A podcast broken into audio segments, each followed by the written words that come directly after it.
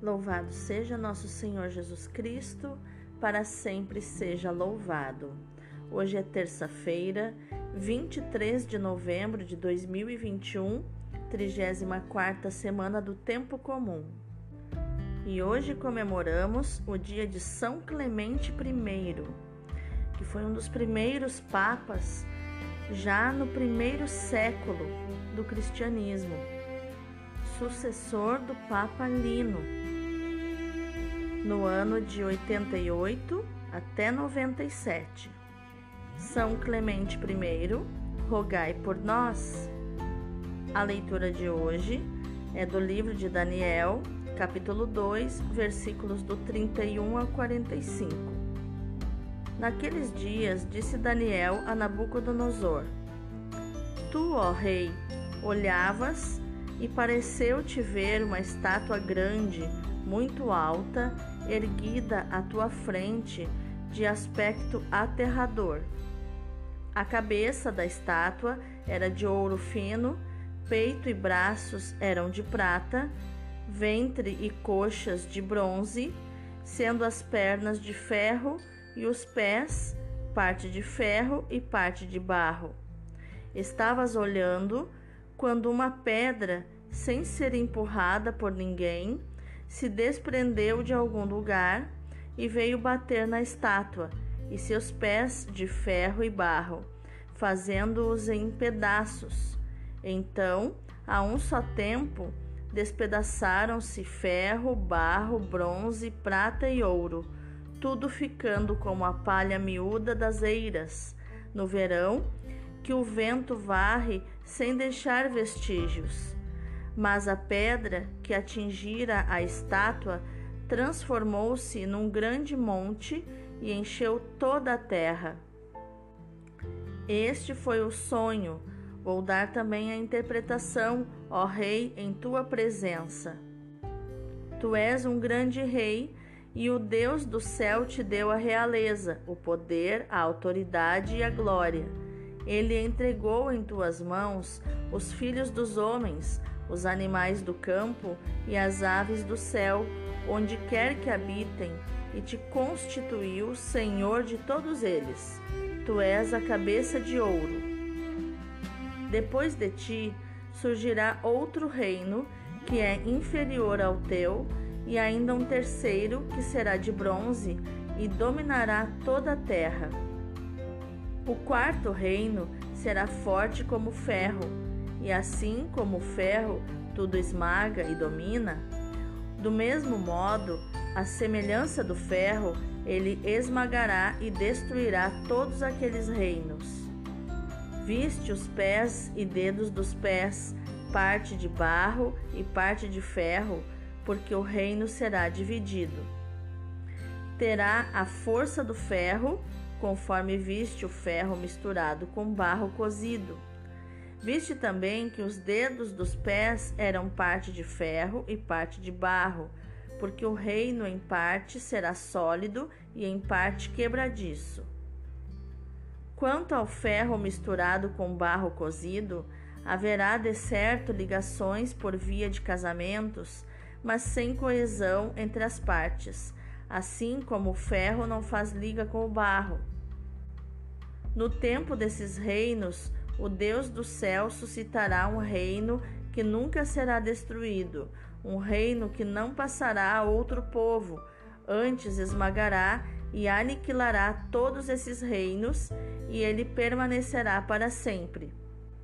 Quanto à pedra, que sem ser tocada por mãos, se desprendeu do monte e despedaçou o barro cozido, o ferro, o bronze, a prata e o ouro, o grande Deus faz saber ao rei o que acontecerá depois no futuro.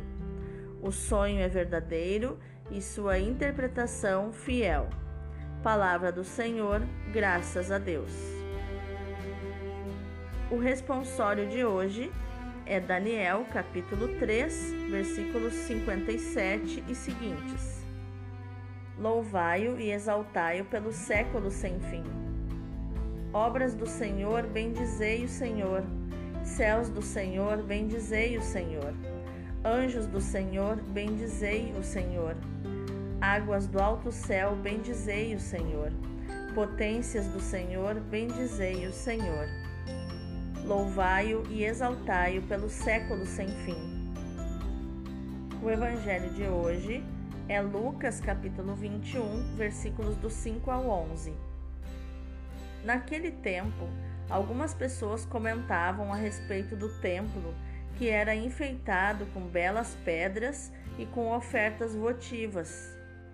Jesus disse: Vós admirais estas coisas? Dias virão em que não ficará pedra sobre pedra, tudo será destruído. Mas eles perguntaram: Mestre, quando acontecerá isto? E qual vai ser o sinal de que estas coisas estão para acontecer? Jesus respondeu: Cuidado para não ser desenganados, porque muitos virão em meu nome dizendo: Sou eu. E ainda, o tempo está próximo. Não sigais essa gente. Quando ouvirdes falar de guerras e revoluções, não fiqueis apavorados. É preciso que estas coisas aconteçam primeiro, mas não será logo o fim. E Jesus continuou: um povo se levantará contra outro povo, um país atacará outro país. Haverá grandes terremotos, fomes e pestes em muitos lugares. Acontecerão coisas pavorosas e grandes sinais serão vistos no céu. Palavra da salvação, glória a vós, Senhor. Então, quais os ensinamentos de inteligência emocional podemos encontrar nos textos de hoje? Na leitura de hoje, Nabucodonosor teve um sonho que lhe agitou o espírito e lhe fez perder o sono. Os seus escribas, magos, feiticeiros e os caldeus não conseguiram interpretar esse sonho, porque só Deus pode desvendar os mistérios. E Deus os desvenda ao seu servo Daniel, que narra a visão que o rei havia tido que tanto o assustou. Uma enorme estátua construída com diversos materiais: ouro, prata, bronze, ferro e argila. De um monte se desprende uma pedra que atinge os pés da estátua e a faz em pedaços, enquanto a própria pedra se transforma numa alta montanha que enche a terra. Depois, Daniel prossegue explicando o significado da visão. Depois de Nabucodonosor virão quatro reinos, cada um dos quais depois de Nabucodonosor virão quatro reinos, cada um dos quais dominará o anterior numa progressiva decadência até o último, enfraquecido pela frágil liga de ferro e argila então surgirá, por obra de Deus, um reino que aniquilará os outros, simbolizado pela pedra. Talvez o autor do livro pense na desagregação do império de Alexandre Magno nos reinos dos sucessores, para afirmar a soberania eterna de Deus, que põe fim ao domínio humano com a imagem escatológica da unificação mundial. Porém, sabemos que esta pedra simboliza o reino de Jesus Cristo que não terá fim. Já no Evangelho, o fim do mundo e a vida futura marcam a espiritualidade cristã. É o que Lucas nos indica ao narrar mais um discurso escatológico de Jesus. Lembrando que escatologia é tudo que se refere ao fim dos tempos. As perguntas que as pessoas fazem a Jesus, Mestre, quando sucederá isso? E qual será o sinal de que estas coisas estão para acontecer? São duas pistas para investigarmos a mensagem. O discurso de Jesus é pronunciado diante do templo, com as suas belas pedras e ofertas votivas, o que cria um contraste entre o presente, que ameaça fechar a religiosidade dos contemporâneos de Jesus, e o futuro para onde Jesus deseja orientar a fé dos seus ouvintes. Ao responder, Jesus anuncia o fim do templo e, de certo modo, de tudo aquilo que o templo simboliza. Anuncia o fim do mundo, que se concretizará nessa catástrofe e em tantas outras. E se pensarmos, tudo que é deste mundo certamente terá um fim, mais cedo ou mais tarde. Por isso, o mais importante é acolhermos os ensinamentos de Jesus e nos deixar guiar por ele enquanto aguardamos a sua vinda. A sua palavra nos ajuda a discernir pessoas e acontecimentos e a optar pelos valores que nos propõe. Há muita gente por aí anunciando o fim do mundo para nos aterrorizar e nos oferece caminhos de salvação. Jesus não faz isso. Mesmo quando fala do fim do mundo, se preocupa em nos iluminar e nos confortar. A imagem da primeira leitura, fortemente simbólica, como é próprio do estilo apocalíptico do livro de Daniel, tem uma mensagem profunda que nós precisamos captar para percebermos o seu significado final. O livro de Daniel foi composto no tempo de Antíoco IV, quando o povo estava reduzido a quase nada, oprimido, sem esperança. Os hebreus fervorosos aprofundaram a sua fé, considerando a sorte dos povos que os tinham dominado anteriormente, os medos, os persas, os gregos, colossos de poder, que desapareceram uns depois dos outros. O mesmo havia de acontecer a Antíoco Epifânio. Uma pedra havia de desprender-se da montanha para reduzir a cacos a estátua. Nesta pedra, desprendida da montanha, sem intervenção de mão alguma, como nos diz o versículo 34, reconhecemos Cristo, nascido da Virgem, sem pai terreno, que veio a proclamar e a estabelecer o seu reino com a vitória sobre o mal. O reino de Deus é muito diferente do reino dos homens.